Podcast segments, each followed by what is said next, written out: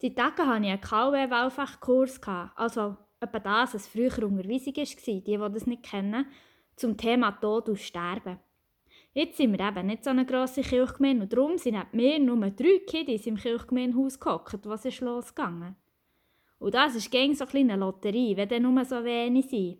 Entweder es wird ziemlich schwierig oder richtig super. Und ich sage nichts, die drei, die haben es also in sich gehabt. Sie haben mir Löcher im Bauch gefragt und haben mit mir diskutiert über Organspenden und Sterbehilfe oder darüber, wie viel so eine Beerdigung eigentlich kostet. Die Zeit die ist vergangen wie im Flug. Wir waren ganz vertieft und da, ohne dass wir es recht gemerkt hätten, ist die Lektion schon am Ende zu. Und erst da sind sie mit dem richtig groben Geschütz aufgefahren. Was ist denn nach dem Tod? Gibt's Himmel und Hölle? Und wie kommt man dort hin? Wie ist das eigentlich mit dem Fegefeuer? Und wenn man hier stirbt und Alzheimer hat, erkennt man dann auch seine Liebsten in einem Leben nach dem Tod oder eben nicht mehr? Also hat man dann auch noch Alzheimer? Drei paar grosse, gespannte Augen, die mich anschauen. Ähm, ja, gute Frage. Können wir die auf nächstes Mal vertagen? Ich muss zuerst ein darüber nachdenken, habe ich gesehen. Es gibt vielleicht Leute, die könnten aus dem FF eine Antwort darauf geben. Und es gibt wahrscheinlich auch Haufen Leute, die das Gefühl haben, dass Pfarrer oder Pfarrerinnen zu diesen Menschen gehören sollten. Die sind nicht. Oder auch ich nicht. Ich bin da ein bisschen vorsichtig. Schliesslich ist noch nie jemand zurückgekommen, der gestorben ist. Und wenn man mal ein bisschen in der Bibel danach blättert, merkt man ganz schnell, wie viele verschiedene Vorstellungen dass es dort gibt.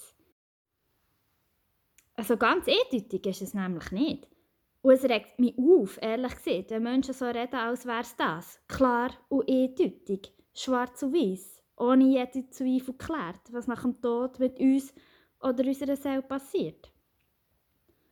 Darum ist mir auch, auch gerade fast als erstes ein Gedicht von Kurt Martin Sinn gekommen, wo ich so über die Frage von meinen Kaulwählerinnen nachgedacht habe.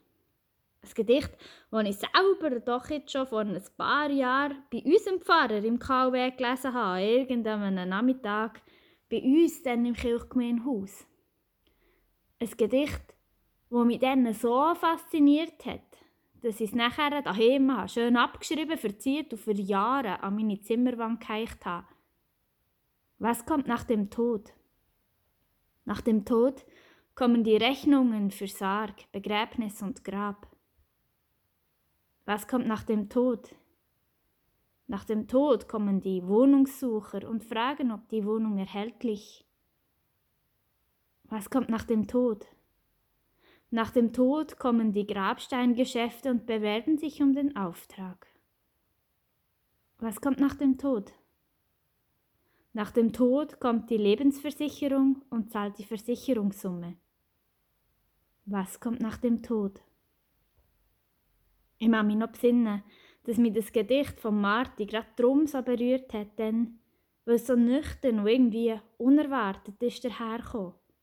So alltäglich und ehrlich so ohne religiöses Gewäsch. Was doch über all das herausweist und die Antwort letztlich offen lässt. Einlädt zum Weiterdenken. Was kommt nach dem Tod?